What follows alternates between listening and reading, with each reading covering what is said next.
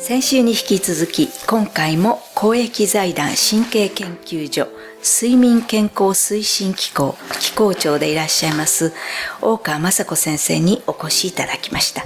大川先生今日もよろしくお願いいたします、はい、よろしくお願いします。先週は子どもの睡眠障害。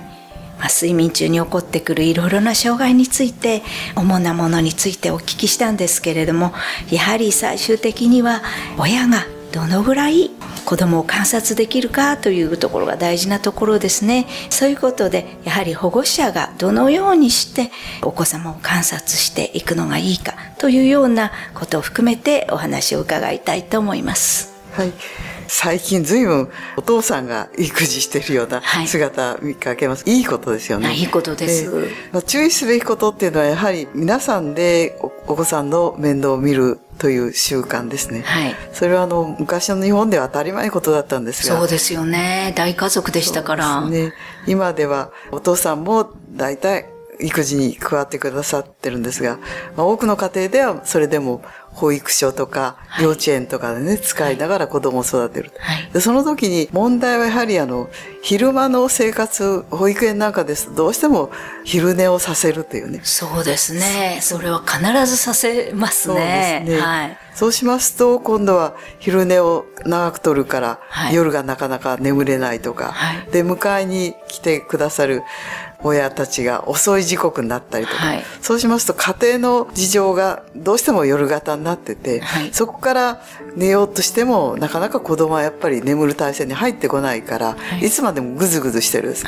で、そして寝かせようとすると泣き始めたり、それからあと何回も目が覚めてしまったり、睡眠も細切れになってしまうんです、はい、でそうするとやはり深い睡眠が出なくて、はい、やっぱりあの成長ホルモンのこの間の問題があると思うんです。そういうことから、とっても子供たちがなんとなく成長、生育が悪いっていうようなことが最近になって出てくるんじゃないかなと思います。そうですね。えー、で、睡眠の不足は子供たちが、はい。実際として経験することですから、はい、何も好きで睡眠不足になってるんでないですよね。はい。はい、そうしますとなんか昼間にですね、睡眠不足があると多動傾向って言いましてね、小さい子は余計にイライラしたり、不安になったりっていうことになると、動き始める。年長になるとですね、少し上になると、多動っていうことはあんまりは目立たなくなるんですが、はい、まあ小学校の低学年あたりまでは、なんとなくその傾向がまだまだありまして。ね。そうですね、えー、どういうことかっていうと、やはり考えるとか、はい、思考するとか、はい、感情を司るっていう前頭葉ですね、はい、高級な脳の機能として、それとあと脳幹って言って、もうちょっと感情の中枢、あるいは記憶の中枢とか、そういう中枢と言われてるところの連絡が悪くなってきて、で、なんとなくイライラの感情が前頭葉から普通は抑えられるんですよ、はい、いけないことはいけないってわかるんですね、えーえー、それが区別つかなくなっちゃって、はい、なんとなく脳幹のその中枢だけが興奮し始めるんですね、はい、それはまあ睡眠不足症候群っても言ってもいいような感じですね、不足症候群っていうのは一つ医学用語としてね、並べられたんですよね、まあ、そういう最近の傾向がありましたそれと同時にもうちょっと年長に行くと、その間にスマホなどやってるもんですから、はい、スマホ依存、はい、メディア依存って言いましてね、はい、夜遅くまでとにかくやってくるとそう、ね,、するとやっぱり興奮してきますから、もうまるでアルコールだとかね、同じような脳の興奮がね、もう一方的。交感神経がバンバン立ってくるということで、寝るどころじゃない、そうですね。それも子供は戻せないですよ。そこまでなってしまうと。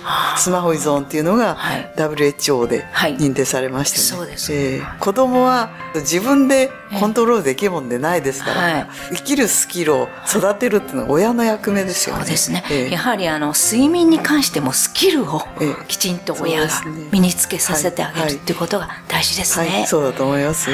ありがとうございます。大変貴重なお話だったと思います。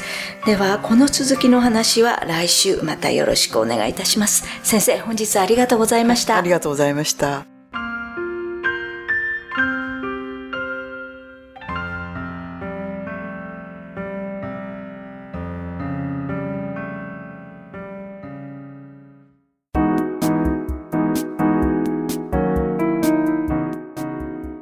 ここでパシーマファンクラブのコーナーです。このコーナーでは、キルトケットのパシーマをご愛用の方からのお便りをご紹介します。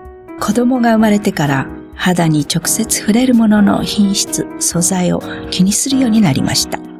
何気なく覗いた寝具屋さんで勧められたパシーマの枕カバーがきっかけで、子供用、大人用とシーツを買い揃え始めました。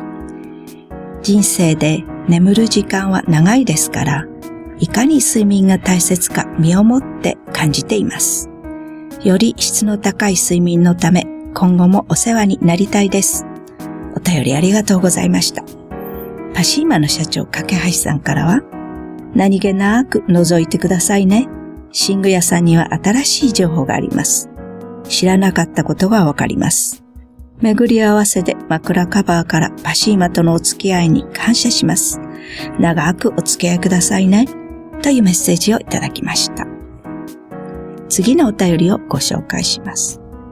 パシーマのベッドパッドを使ってからすっかり睡眠の質が良くなりました。夫も子供も気持ちいいとお喜び。今回は部屋着を購入しました。いろいろなアイテムを少しずつ揃え、より快適な時間を家で過ごしたいと思います。お便りありがとうございます。パシーマの社長、架橋さんからは、気持ちいいは良かったですね。寝床で顔をこすりつけてる様子が目に浮かびます。これから暑くなる時期、素肌に当たる面積が増えると、もっと気持ちいいですよ。というメッセージをいただきました。以上、パシーマファンクラブのコーナーでした。パシーマ免疫力は深い眠りから。くるまれて眠るとすっごく優しい肌触りで気軽に洗えて清潔だし使ってみたらわかるから。抜群の吸水性と肌触り。ガーゼと脱脂綿のパシーマ。パシーマはふるさと納税でも大人気。ふるさと納税パシーマで検索